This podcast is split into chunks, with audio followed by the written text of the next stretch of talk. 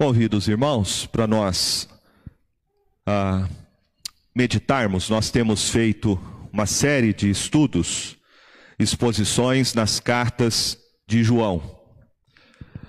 Já estudamos o Evangelho de João e vimos os sete sinais, milagres que foram registrados Estudamos a primeira carta de João, como a segunda carta, e hoje vamos ver a terceira carta. Então, abra sua Bíblia na terceira carta, terceira epístola de João. Terceira epístola de João. Nós vimos que a segunda carta que João escreveu, ela foi escrita para alertar sobre o perigo de se hospedar e apoiar de alguma forma o trabalho de um falso pregador do evangelho. João, ele nos exorta de que em nome do amor não podemos negociar a verdade do evangelho. A terceira carta que João escreveu, ela tem um aspecto diferente, mas muito parecido ao mesmo tempo com a segunda. Na terceira carta, João vai falar do aspecto positivo da hospitalidade cristã. Ele elogia e faz a sua oração sobre a necessidade de que os crentes devem apoiar a obra missionária, contribuindo e sendo solidários com aqueles que pregam fielmente o Evangelho do Senhor Jesus Cristo. Então, se por um lado, você não deve acolher, como João nos exorta na sua segunda carta, não devemos apoiar o falso pregador do evangelho. Por outro lado, em sua terceira epístola, João nos exorta a fazermos de tudo, de tudo o que um membro de uma igreja local pode fazer para apoiar o trabalho missionário e cooperar na propagação do evangelho. A terceira epístola de João, ela é a mais pessoal de todas as epístolas que ele escreveu. João ele dirige esta sua carta a um líder, membro de uma igreja local chamado Gaio. Era alguém que provavelmente João conhecia pessoalmente. Havia nessa igreja uma pessoa que era influente e poderosa, o nome dela é Diótrefes. E João vai dizer que este homem estava se recusando a mostrar hospitalidade aqueles que pregavam o evangelho de forma itinerante, provavelmente evangelistas. Não somente isso, Diótrefes também havia eh, expulso da igreja a algumas pessoas que tinham mostrado hospitalidade a esses pregadores do evangelho.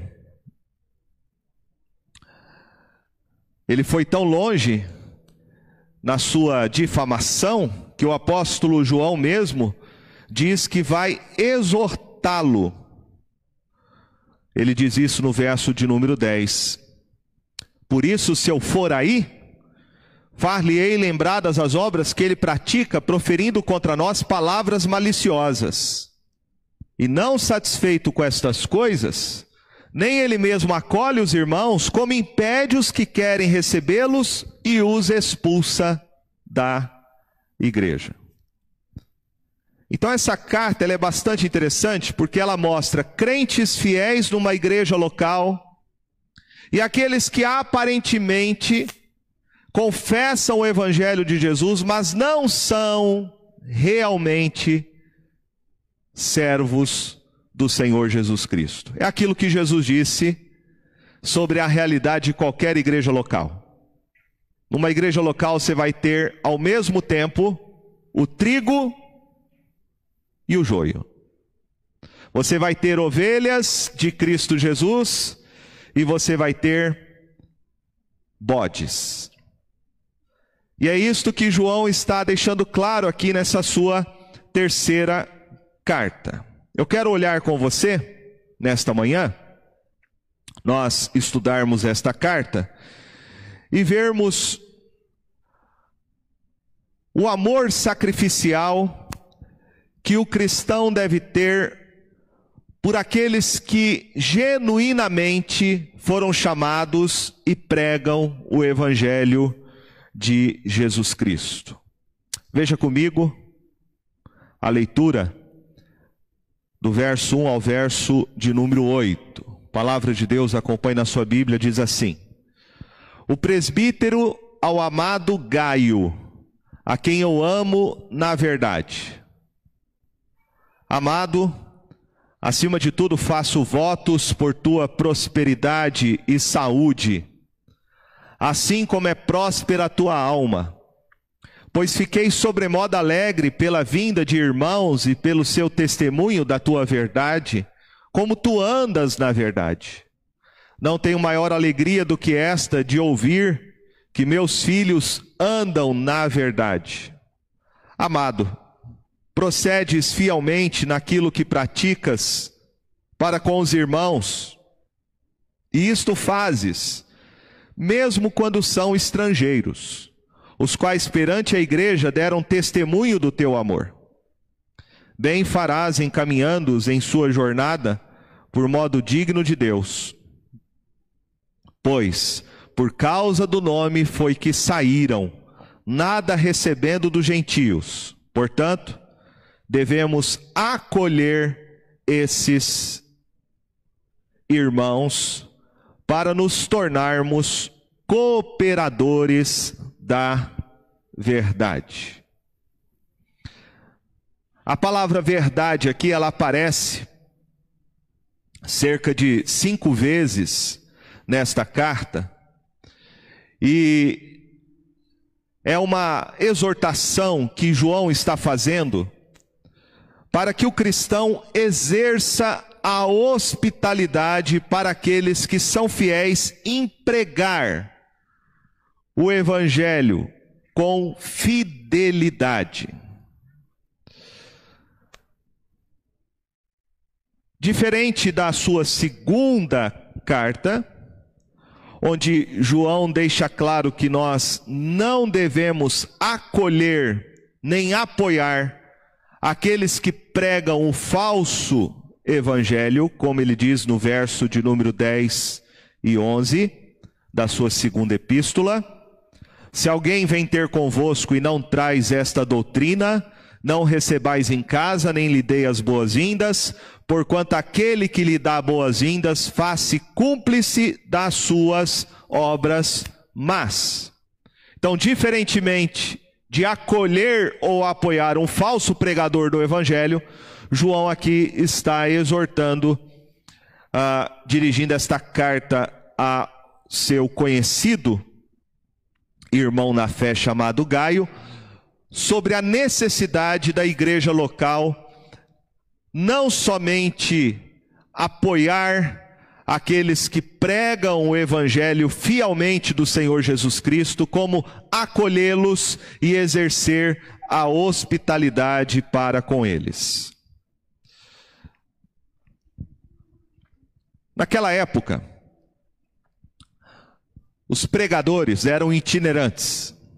Eles saíam de casa iam de cidade em cidade levando o evangelho do Senhor Jesus Cristo. O apóstolo Paulo, ele que foi chamado pelo Senhor Jesus para levar o evangelho aos gentios, ele mesmo relata os perigos de várias situações que ele enfrentou ao longo do seu ministério, com o propósito de plantar igrejas e pregar o evangelho de Jesus entre os gentios. Ele escreve a sua segunda carta aos Coríntios, no capítulo 11, do verso 22 ao verso 33, ele relata vários tipos de situações de sofrimento que lhe trouxeram desconforto e insegurança na viagem que ele tinha que fazer ao pregar o evangelho de Jesus em várias cidades. Nessa sua experiência, ele disse que ele esteve em várias viagens e ele enfrentou perigos de rios, perigos de salteadores, perigos dos seus compatriotas, perigos entre os gentios, perigos na cidade, perigos no deserto, perigos no mar. Três vezes naufraguei. Uma noite um dia passei na voragem do mar. Veja então que o apóstolo Paulo passou por muitas situações perigosas. Por exatamente sair levando e plantando igrejas, pregando o evangelho do Senhor Jesus Cristo. Outro ponto é que, além das viagens serem perigosas, não tínhamos, naquela época, as estradas e os meios de transporte que se tem hoje. Também as pousadas, os lugares onde as pessoas poderiam parar para descansar, eram pousadas perigosas. Normalmente aquelas pousadas eram lugares que se abrigavam bandidos, pessoas que estavam ali para cometer algum tipo de crime, além dos lugares serem insalubres. Você poderia pegar algum tipo de infecção, algum tipo de doença, porque não havia nenhum tipo de cuidado sanitário como se tem hoje. Então, como resultado disso, esses pregadores itinerantes, esses evangelistas, eles precisavam receber a hospitalidade dos cristãos à medida que eles se convertiam ao evangelho de Jesus Cristo. Portanto, hospitalidade era uma necessidade e um dever.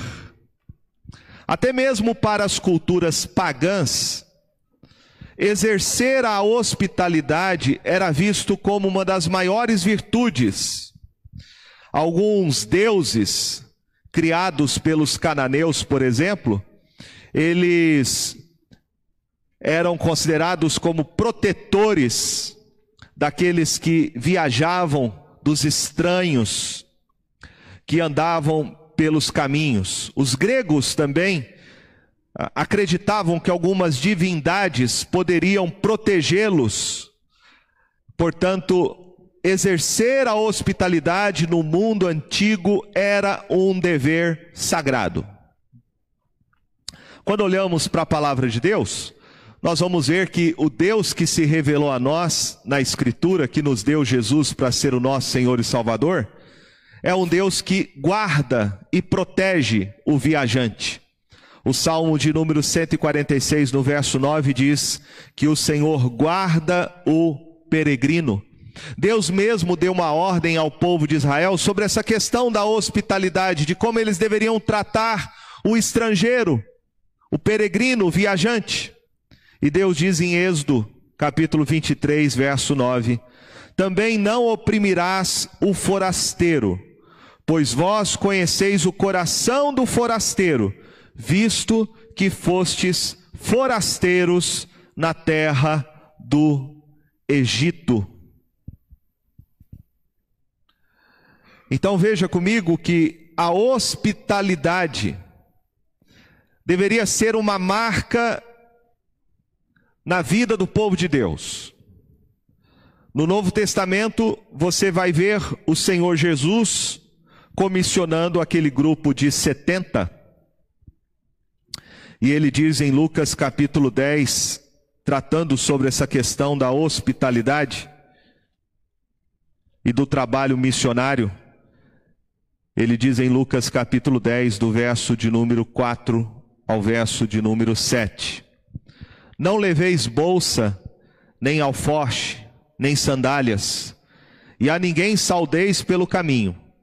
Ao entrardes numa casa, dizei antes de tudo: paz seja nesta casa. Se houver ali um filho da paz, repousará sobre ele a vossa paz. Se não houver, ela voltará sobre vós. Permanecei na mesma casa, comendo e bebendo do que eles tiverem, porque digno é o trabalhador do seu salário não andeis a mudar de casa em casa. Então veja que essa orientação dada aos 70, que eram pregadores itinerantes, era de que eles deveriam ser acolhidos, caso houvesse ali um filho da paz, ou seja, alguém que aceitasse hospedá-los e eles iriam pregar o evangelho naquela casa, e eles deveriam comer daquilo que era servido naquela casa. Não deveriam ficar mudando de casa em casa e não deveria permanecer muito tempo naquela casa. Você vai ver o Senhor Jesus recebendo a hospitalidade de várias pessoas no Novo Testamento, ficando, dormindo, comendo em algumas casas. Por exemplo, a casa de Zaqueu. Lembra aquele Zaqueu, aquele homem publicano que queria ver Jesus e Jesus parou debaixo do sicômoro onde ele estava e disse: Zaqueu, desce depressa, porque hoje me convém ficar em sua casa. Também temos o relato de João, capítulo 4, verso 40, quando Jesus esteve na terra de Samaria e ele ficou naquela aldeia, a aldeia de Sicar. Temos o relato de Simão, o fariseu, que hospedou Jesus em sua casa, segundo Lucas capítulo 7, verso 36, e deu uma refeição. Você tem também em Lucas capítulo 14, aliás, capítulo 10, verso 38, que nos fala a respeito de Marta, Maria e Lázaro, aqueles irmãos. Jesus sempre ficava hospedado na casa deles.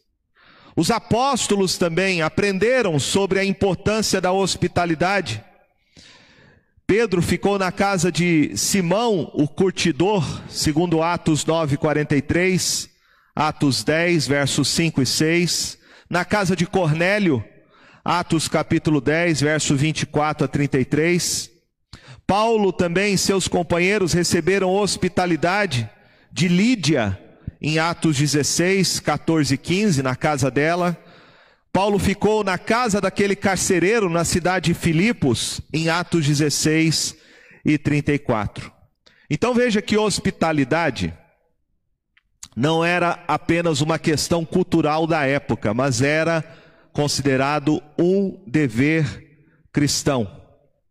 É uma expressão necessária e prática do amor que deve marcar a comunhão que há entre nós como irmãos em Cristo Jesus, a hospitalidade.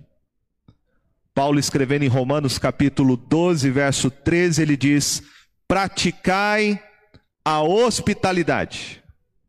Em 1 Pedro capítulo 4, verso 9, ele diz: sede mutuamente hospitaleiros, sem murmuração. O autor de Hebreus, no capítulo 13, verso 2, ele diz: Não negligencieis a hospitalidade, pois alguns praticando-a, sem o saber, acolheram a anjos. A hospitalidade, segundo o apóstolo Paulo em 1 Timóteo 5,10, numa lista de várias virtudes que uma mulher cristã piedosa deve ter, uma delas, Paulo diz, é a hospitalidade. É uma das qualificações que ele vai dizer em 1 Timóteo 3,2 e Tito 1,8, uma das características de um presbítero, diz Paulo, um líder de uma igreja deve ter a prática da hospitalidade. Então veja comigo que hospitalidade é uma grande responsabilidade.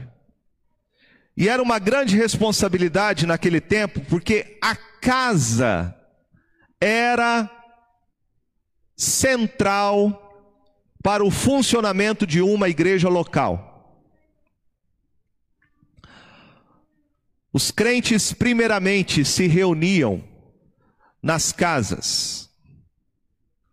O Império Romano não autorizava a construção de templos para os cristãos se reunirem. Ao invés, eles eram perseguidos. Então os cristãos se reuniam em casas. Esse é o relato que você vai encontrar em Atos dos Apóstolos, quando diz em Atos capítulo 2 que aqueles que se converteram no dia de Pentecoste, eram quase 3 mil pessoas, eles perseveravam e se reuniam nas casas, partiam pão. Então a igreja primitiva se reunia nos lares. Porque não havia autorização do Império Romano, o Império Romano perseguia os cristãos, eles não poderiam construir templos. A primeira igreja, o primeiro templo cristão conhecido, onde começa a haver a autorização do Império Romano para que os cristãos se reúnam publicamente, é a partir do terceiro século. Antes disso, Todas as práticas da vida cristã, como a oração, a comunhão, o ensino, os sacramentos, a pregação e o discipulado, tudo isso acontecia nos lares, nas casas. Então era muito comum os cristãos, naquele tempo, abrirem a, as portas da sua casa para receber os pregadores itinerantes especialmente, como diz João, aqueles que pregam o genuíno evangelho de Jesus Cristo. Então, esta carta de João é uma carta onde ele não só elogia Gaio, que era um líder de uma igreja local, como ele encoraja e estimula a prática da hospitalidade. Agora veja comigo que o aspecto fundamental de um cristão naquele tempo abrir a porta da sua casa para receber um pregador do evangelho era por causa do amor que o cristão deve ter pela verdade. Na sua segunda carta que João escreveu, ele exorta de que o amor deve ter um limite. E o limite da prática do amor sempre deve ser o amor que nós temos pelo Evangelho, pela verdade que nos foi revelada em Cristo Jesus. Por isso, o cristão não deveria apoiar nem acolher na sua casa, praticar a hospitalidade para com os falsos mestres aqueles que não pregavam o genuíno evangelho de Cristo Jesus. Agora, na terceira carta, João vai mostrar que se nós amamos a verdade, nós então devemos expressar amor e cuidado para com aqueles que pregam o genuíno evangelho do Senhor Jesus Cristo. Esta ênfase se torna aqui evidente na saudação que João faz logo no início da carta. Ele diz: O presbítero ao amado Gaio, a quem eu amo na verdade. Era muito comum a correspondência daquela época, era um costume você colocar logo no início o nome do remetente, no início da carta. E aqui o apóstolo João, ele se auto denomina como o presbítero, o presbítero. João era o o último apóstolo sobrevivente naqueles dias. Ele não era apenas idoso, não estava apenas velho, mas quando ele se refere aqui como presbítero, ele está falando da sua preocupação com a igreja local, já que os presbíteros tinham essa responsabilidade de cuidar de uma igreja local. Ele destina esta carta a Gaio. Ele diz ao amado Gaio. Era um nome muito comum naquela época, né, dentro do Império Romano.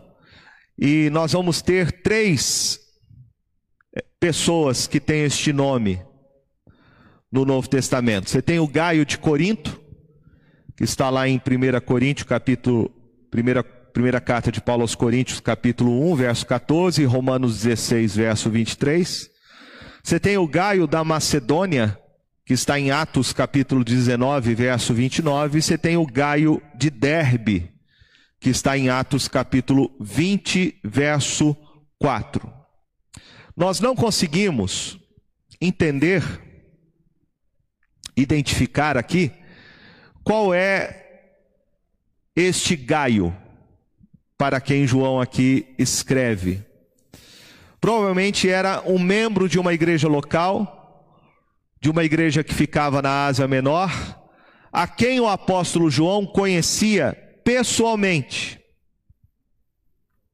Veja que João o trata de forma muito pessoal e carinhosa. Ele diz: o presbítero ao amado Gaio, a quem eu amo na verdade. Ele era amado pelo apóstolo João, e não só pelo apóstolo João, mas também ele tinha um bom testemunho da parte da própria igreja que se reunia. Mas veja que o amor aqui, o amor que João tem por Gaio, é o amor que todo cristão deve ter por aqueles que foram alcançados pela graça de Deus. De maneira semelhante, João, quando ele escreve a sua segunda carta, ele também diz no verso 1, o presbítero, a senhora eleita e a seus filhos, a quem eu amo na verdade. A quem eu amo na verdade. Todos aqueles que amam a verdade, ou todos aqueles que amam o Evangelho, amam o Senhor Jesus Cristo porque foram escolhidos por Deus e amados por Ele. É por isso que Paulo, escrevendo aos Colossenses 3,12, ele se refere aos eleitos de Deus, santos e amados. João amava Gaio, porque Gaio era um cristão que amava o Evangelho. Então veja comigo que o amor genuíno é o amor que nós compartilhamos por aqueles que professam o Evangelho de Cristo Jesus. Essas duas coisas estão inseparáveis. Nós amamos aqueles que amam a verdade. Nós amamos aqueles que amam o Evangelho de Cristo Jesus. É bem verdade que o cristão deve amar todas as pessoas. Assim como Deus ama todos os homens. Jesus diz em Mateus 5, 44 e 45 que Deus, como um Pai celeste, ele faz nascer o sol sobre maus e bons, e chuvas sobre justos e injustos. Mas há um sentido Há um sentido aqui especial do amor de Deus. E é neste sentido que João aqui falou do amor.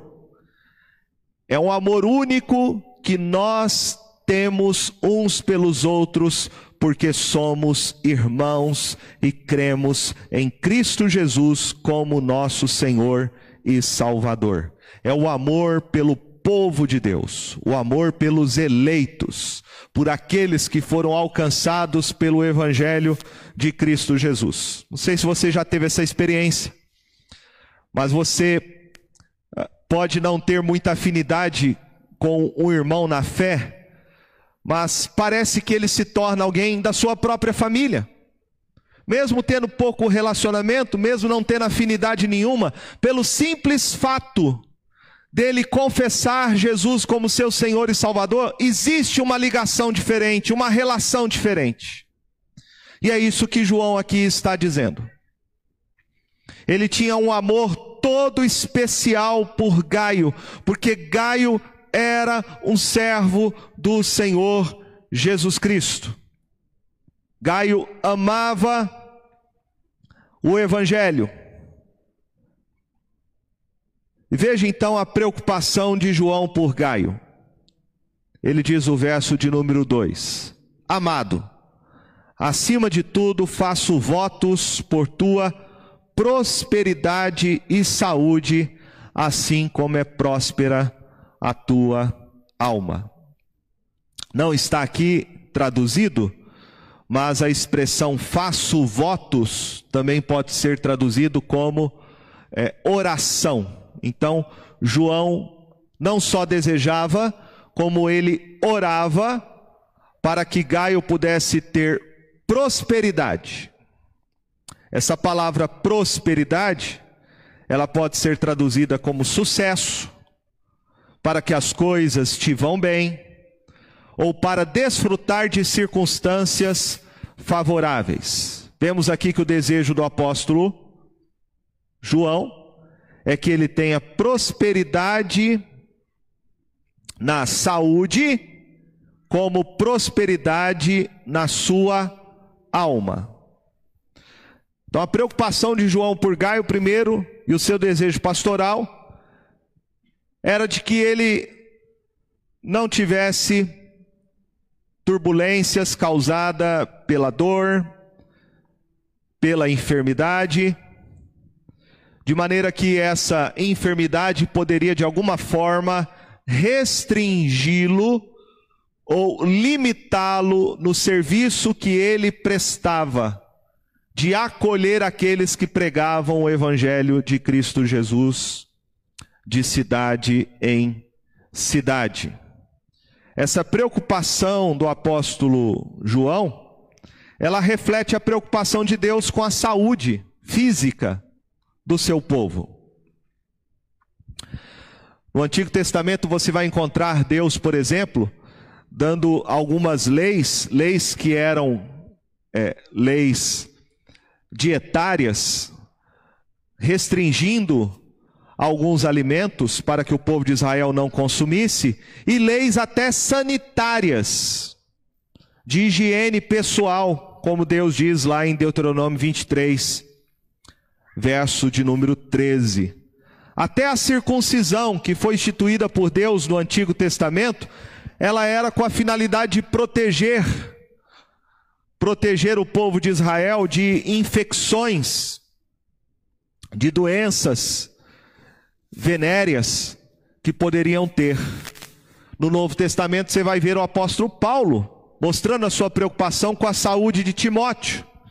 Ele vai dizer lá no capítulo 5, verso 23, para que ele não somente tome bastante água, como também tome um pouco de vinho, diz ele, por causa da enfermidade, dos problemas de estômago que Timóteo tinha.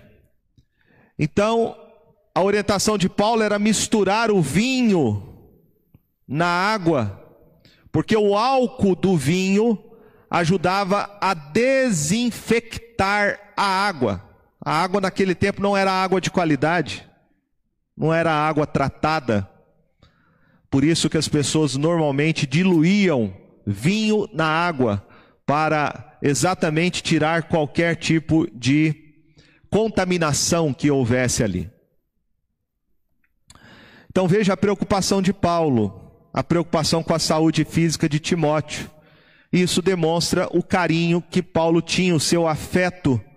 No entanto, que ele vai se referir ao próprio Timóteo, quando ele escreve em Tito, capítulo 1, verso 4, como se fosse o seu filho. Este é o tipo de amor que João aqui está demonstrando para Gaio. Mas veja que a maior alegria de João não era somente que Gaio desfrutasse de uma boa saúde, mas a maior alegria de João era que Gaio também desfrutasse de uma prosperidade na sua fé. Por isso ele diz: Assim como é próspera a tua alma. A tua alma. É aquilo que Paulo diz em Tito capítulo 1, verso 13, quando ele fala dos sadios na fé. O desejo do apóstolo João era não só que Gaio tivesse plena saúde física, mas também saúde espiritual. Que ele crescesse na graça e no conhecimento salvador do Senhor Jesus Cristo, como diz segundo Pedro, capítulo 3, verso de número 18. Então veja, que nós podemos orar uns pelos outros, podemos pedir a Deus pela saúde física de algum irmão que esteja doente, mas, sobretudo, nós devemos orar pela saúde espiritual do povo de Deus. Não somente para que você tenha condições físicas de servir a Deus, porque aquele que está enfermo tem mais limitações. Mas que mesmo que você não tenha uma boa saúde física, você tenha saúde na fé. Seja um crente que cresça no conhecimento salvador do Senhor Jesus. Essa deve ser a nossa oração. Nós devemos pedir a Deus uns pelos outros e colocar diante de Deus e interceder uns pelos outros com este propósito. Não somente saúde física, mas sobretudo saúde espiritual. Esta é a verdadeira prosperidade. Prosperidade. Veja que João elogia Gaio. No verso 3 ele diz: pois fiquei sobremodo alegre pela vinda de irmãos e pelo seu testemunho da tua verdade, como tu andas na verdade. A alegria de João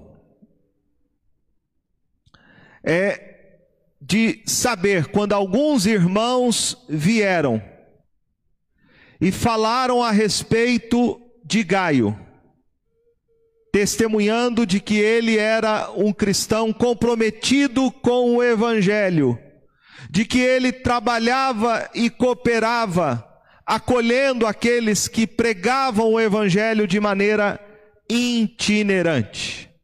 Essa expressão usada aqui, no verso de número 3, como tu andas na verdade, é uma forma simbólica para falar do testemunho diário que alguém dá a respeito do Evangelho do Senhor Jesus Cristo. Veja que João não elogia Gaio apenas por causa do seu amor, mas o elogio de João, fundamentalmente, está relacionada ao compromisso que Gaio tem com a verdade. João elogiou ele não só porque ele sabia a verdade, ele conhecia o evangelho, mas ele andava na verdade. Ele andava na verdade. Ou seja, o que ele professava era o que ele vivia. E este é o tipo de prosperidade espiritual que nós devemos desejar. Não somente conhecer o Evangelho de Jesus Cristo, mas ter o Evangelho moldando o nosso estilo de vida. Esta era a maior alegria de João. Por isso ele estava reconhecendo e elogiando Gaio. Ele diz no verso 4: Não tenho maior alegria do que esta, a de ouvir que meus filhos andam na verdade. Pode ser, pela expressão que João usa aqui, filhos, que aquela igreja seja fruto diretamente do trabalho do apóstolo João. Além de um modo carinhoso, que ele sempre vai se referir na sua carta, né, chamando os crentes de filhinhos. Provavelmente Gaio seja fruto do trabalho evangelístico que João realizou. Mas veja que o amor dele não é só por Gaio ser membro do corpo de Cristo, professar o Evangelho, mas a maior alegria de João é de ouvir que eles andam na verdade. Andam na verdade. Esse é o objetivo né, maior e final de todo pastor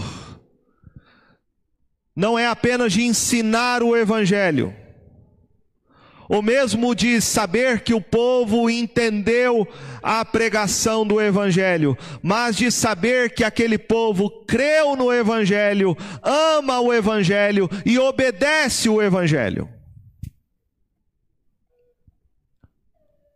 Lá em Hebreus capítulo 13, falando a respeito dos líderes de uma igreja local, no verso 17, diz assim: Obedecei aos vossos guias e sede submissos para com eles, pois velam por vossa alma como quem deve prestar contas, para que façam isto com alegria e não gemendo, porque isto não aproveita a vós outros. A maior alegria de um líder, de um pastor, é ver que os crentes conhecem o Evangelho e vivem de acordo com o Evangelho.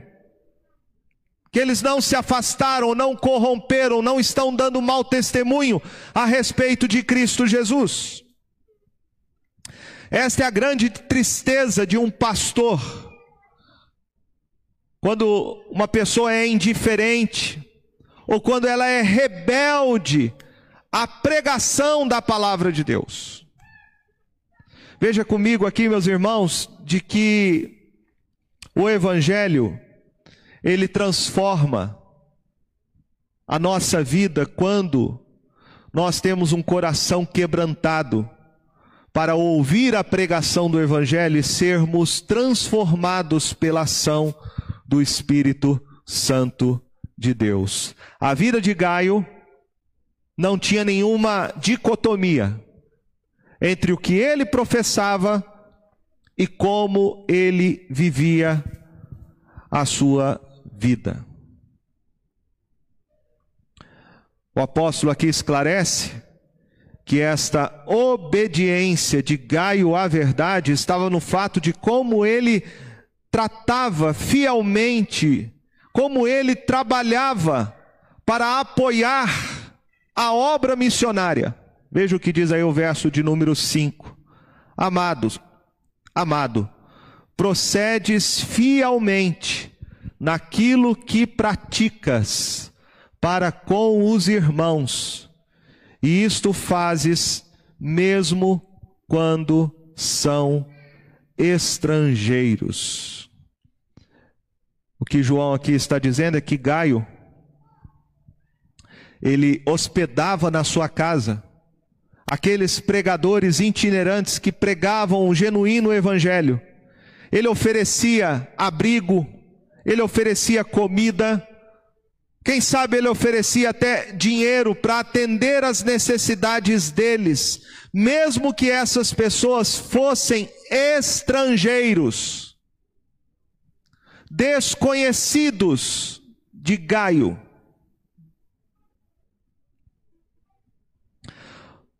Nós vemos aqui, meus irmãos, que aquele que crê no Senhor Jesus Cristo produz boas obras. O apóstolo Paulo, escrevendo em Efésios capítulo 2, verso 10, ele diz que nós fomos criados em Cristo Jesus para as boas obras, as quais Deus preparou de antemão para que andássemos nelas. Não somos salvos pelas boas obras que praticamos, somos salvos por graça, pela fé em Cristo Jesus, que é um dom de Deus. Mas aquele que foi realmente alcançado pela graça de Cristo Jesus vai produzir na sua vida boas obras que testemunham a respeito da sua fé. Como diz Tiago, no capítulo 2, verso 14 ao verso 26, ele mostra que não adianta você dizer que você tem fé se você não tiver obras porque a fé sem obras está morta. De nada adianta. A verdadeira fé em Cristo Jesus produz boas obras. Veja que o relato que João recebeu, daqueles que vieram até ele, provavelmente no seu retorno da viagem que fizeram, depois de passarem pela casa de Gaio, João estava na cidade de Éfeso, ele recebeu o testemunho, diz o verso 6, os quais perante a igreja deram testemunho do teu amor. Esses pregadores itinerantes, evangelistas, voltaram para a cidade de Éfeso e relataram como eles foram bem tratados, recebidos, apoiados por Gaio. Como eles, como, como Gaio o hospedou, os alimentou, ofertou e ajudou para que eles realizassem a obra missionária. Agora veja o conselho que João oferece para Gaio. Ele diz no verso de número 6, na parte B: Bem farás, encaminhando-os em sua jornada por modo digno de Deus. João aqui encoraja Gaio a continuar esse trabalho, a continuar demonstrando seu amor generoso. Caso no futuro viessem outros pregadores itinerantes, ele deveria continuar fazendo o trabalho que ele estava realizando, em apoiar aqueles que fielmente pregam o Evangelho do Senhor Jesus Cristo. E ele diz que ele deveria continuar fazendo esse trabalho, quando ele usa essa expressão, bem farás, é uma expressão que equivalente à nossa língua portuguesa seria por favor, é uma súplica que João está fazendo. Então ele está dizendo para Gaio: por favor, Gaio, continue, continue fazendo o trabalho que você está fazendo. Encaminhando-os, esses pregadores, esses evangelistas itinerantes, em sua jornada, né, em sua viagem, em seu trabalho, por modo digno de Deus. Veja, não é de qualquer maneira. Não é de qualquer maneira. Às vezes tem, já ouvi relatos de missionários, de pastores evangelistas, ou até de pastores de igreja local, que igrejas locais tratam os seus pastores de qualquer jeito, de qualquer maneira, colocam eles para morar em qualquer casa,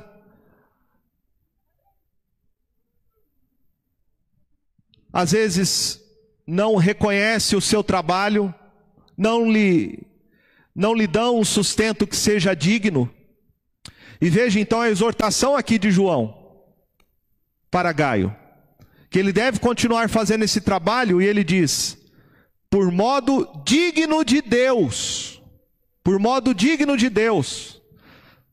Ou seja, você deve tratar esses servos que Deus envia para sua casa, onde se reúne a igreja, como se Deus estivesse cuidando deles com a mesma liberalidade, com a mesma generosidade, ou seja, com amor sacrificial, sem avareza, sem mesquinharia. Não trate eles de qualquer jeito. Ofereça para eles o melhor que você pode oferecer o melhor que você pode oferecer, por modo digno de Deus, porque eles estão fazendo o trabalho de Deus, foram chamados por Deus, comissionados por Ele, pregam o Evangelho. Então, a maneira como você trata um missionário, a maneira como você trata um pastor, a maneira como você trata um evangelista, é a maneira como você está tratando o próprio Deus, que os comissionou a pregar o Evangelho.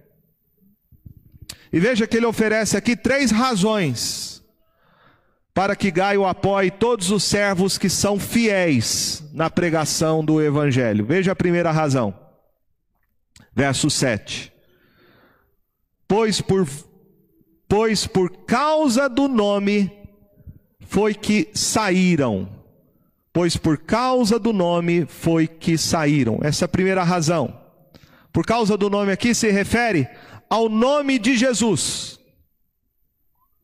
Você pode entender isso da seguinte maneira: eles foram chamados pelo Senhor Jesus, estão debaixo da autoridade dele, foram comissionados por ele, são embaixadores de Cristo. É por causa do nome de Jesus que eles estão fazendo esse trabalho, não é por questões políticas, questões ideológicas, eles estão fazendo isso por causa de Jesus, por causa da ordem que Jesus deu, lembre? Pregar o evangelho a toda criatura, ide por todo mundo e fazer discípulos de todas as nações. Então eles estão obedecendo a isso. A grande comissão é por causa do nome de Jesus que eles estão fazendo isso. O apóstolo Paulo, em Atos capítulo 5, verso de número 41, ele diz: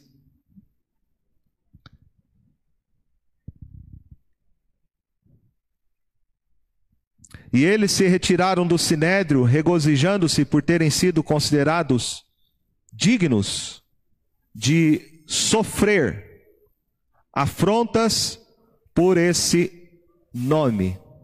Aqui nós temos, não é Paulo, né? É o relato dos apóstolos que sofreram, foram ameaçados pelo sinédrio.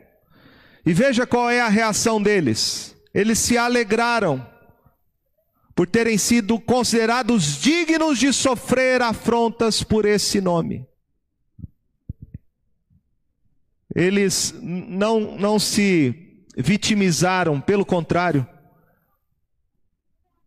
para um servo fiel que é perseguido por causa de Cristo Jesus. Ele vê essa perseguição como algo glorioso para ele. É uma glória você sofrer por causa de Jesus. O apóstolo Paulo, sim, agora, em Atos 20, verso de número 24, ele diz: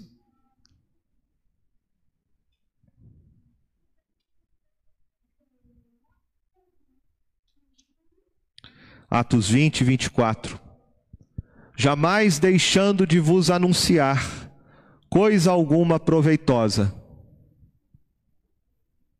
Verso 20: E de vou-lhe ensinar publicamente e também de casa em casa, testificando tanto a judeus como aos gregos o arrependimento para com Deus e a fé em nosso Senhor Jesus Cristo. Verso 24: Porém, em nada considera a vida preciosa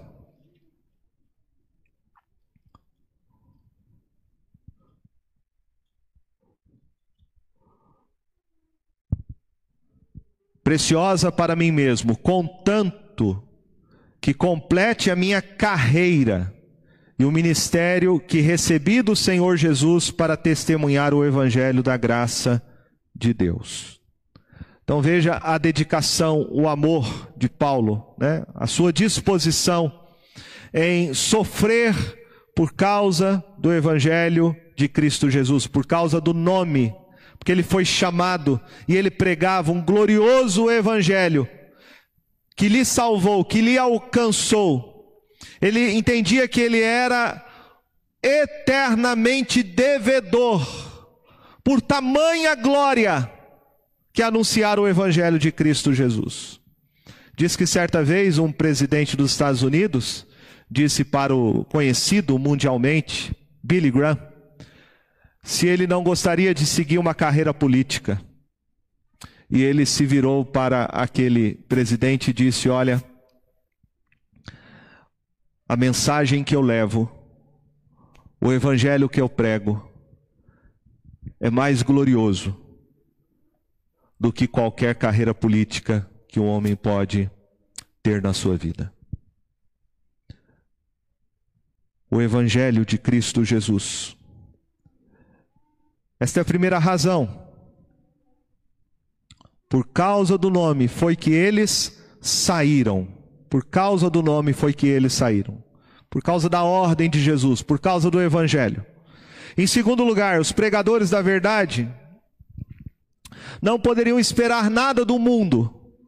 João diz: nada recebendo dos gentios, nada recebendo dos gentios. Ou seja, os gentios não poderiam ajudá-los, o mundo não vai ajudar.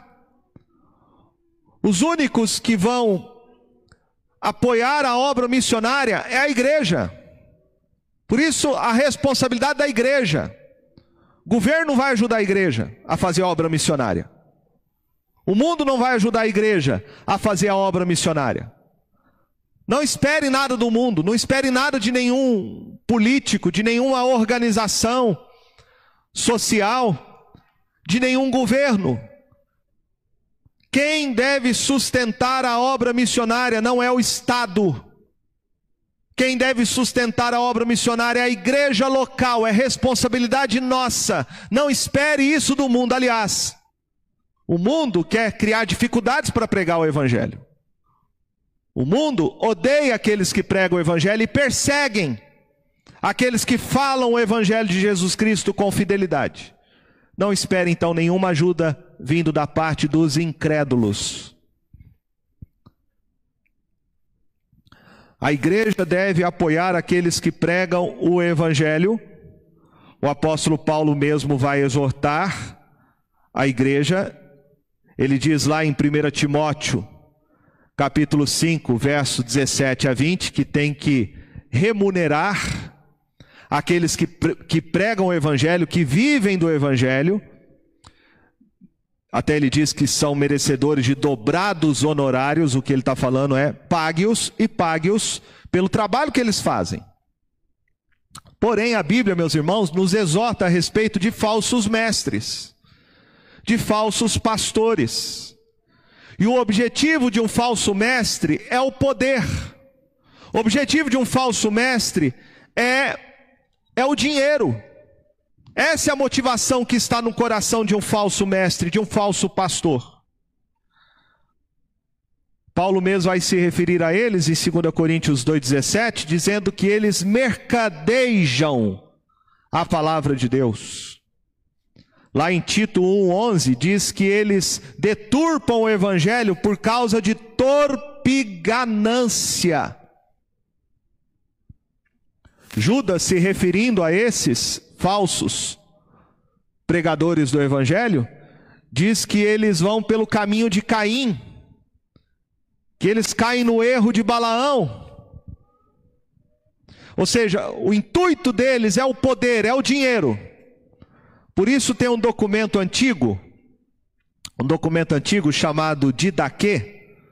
É um dos primeiros documentos que se tem, que foi escrito sobre como nós deveríamos é, tratar aqueles que pregam o Evangelho. E esse documento é bem interessante. Ele diz assim: E ele orienta de como a igreja deveria distinguir, né, o verdadeiro do falso pregador do evangelho. E ele diz assim: Bem-vindo, seja é, dê as boas-vindas para o apóstolo, para os professores, para os evangelistas. Trate eles como se fosse o próprio Senhor. Mas eles não devem ficar na sua casa mais do que um dia. Se houver necessidade, podem ficar um dia a mais. Mas se ficar três dias na sua casa, é um falso profeta. Eles não devem receber nada além do seu alimento necessário para que possa viajar até o próximo destino. Se ele pedir dinheiro, veja bem o que diz o documento. Se ele pedir dinheiro, é um falso profeta. Se ele pedir dinheiro, é um falso profeta.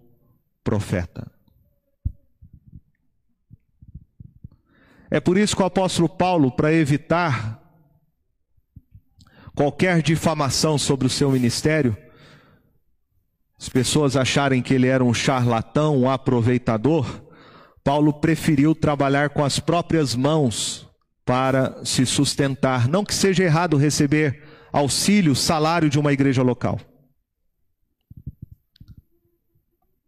Mas nós sabemos as difamações que muitas pessoas fazem, infelizmente, nos dias de hoje, por causa de falsos pastores, que são gananciosos, que usam o título de pastor para servir a si mesmos e não servem o Evangelho de Cristo Jesus. Veja então agora comigo a terceira razão final que João nos oferece para ajudar os servos que realmente pregam o Evangelho de Jesus. Verso de número 8. Portanto, devemos acolher esses irmãos para que nos tornamos cooperadores da verdade. Cooperadores da verdade. Quando você ajuda financeiramente, quando você abre a sua casa para hospedar um pastor, um evangelista, um missionário que realmente prega o genuíno evangelho de Jesus, você está sendo um cooperador, cooperador da verdade. Veja comigo, para nós encerrarmos, o que Jesus fala sobre isso em Mateus capítulo 10.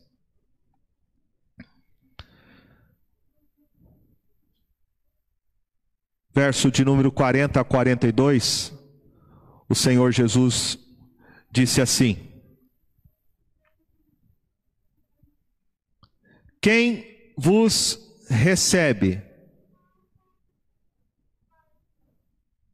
a mim me recebe, e quem me recebe, recebe aquele que me enviou. Quem recebe um profeta no caráter de profeta, receberá o galardão de profeta. Quem recebe um justo no caráter de justo, receberá o galardão de justo. E quem der a beber, ainda que seja um copo de água fria, a um destes pequeninos, por ser este meu discípulo, em verdade vos digo que de modo algum perderá o seu galardão, perderá o seu galardão. Veja comigo então que a maneira como nós tratamos aqueles que pregam com fidelidade o evangelho de Jesus demonstra a forma como nós estamos tratando o próprio Senhor da obra, que é Jesus. Quem vos recebe a mim, me recebe, e quem me recebe, recebe aquele que me enviou. Eu quero terminar dizendo de que a igreja precisa então discernir discernir o verdadeiro do falso profeta. Eu creio que essa é uma necessidade quando nós meditamos nesta carta de João. Hoje em dia precisamos ter esse discernimento. E saiba que um verdadeiro servo de Deus não serve a Deus por dinheiro, não serve a Deus por projeção pessoal, não serve a Deus por poder. Um verdadeiro servo de Deus serve a Deus porque ele foi chamado por Cristo Jesus para pregar o Evangelho. E ele está disposto, um verdadeiro servo de Deus, a sacrificar a si mesmo como diz João, ele sai, né? ele deixa para trás seu trabalho, seu emprego, sua família, sua zona de conforto, para pregar o Evangelho, servir a Cristo Jesus. E são esses, esses, que a igreja tem que apoiar. Esses, os genuínos servos de Deus, os genuínos embaixadores de Cristo os verdadeiros pastores, os verdadeiros evangelistas, autênticos missionários, são esses que a igreja tem que apoiar, porque esses demonstram ter um compromisso, não com conforto, não com dinheiro, nem com os títulos, esses demonstram ter o um compromisso com Cristo Jesus, com a obra missionária, com o Evangelho. E veja então que esse é o segundo ponto. A igreja tem que apoiar aqueles que são fiéis ao Evangelho de Cristo Jesus, não é uma questão de camaradagem, não é uma questão de afinidade pessoal, de amizade, não é isso. Se ele é um servo fiel de Cristo Jesus, nós devemos apoiá-lo, porque apoiar o trabalho que ele faz é apoiar a obra missionária missionária. Apoiar a obra missionária. E por último, o que esse texto me ensina é que todos nós somos mordomos de Cristo. Mordomos de Cristo. Como falta essa consciência nos dias de hoje, para muitos cristãos, de que a casa que você tem não é a tua casa, de que o carro que você tem não é o teu carro, de que o dinheiro que você ganha por mês não é o teu dinheiro. Tudo que nós temos vem das mãos de Deus. Ele é o dono do ouro e da prata. É Ele que nos dá saúde, Ele que nos dá força, Ele que abre portas, Ele que nos dá sabedoria. Tudo vem dele. E se vem dele, não é nada nosso.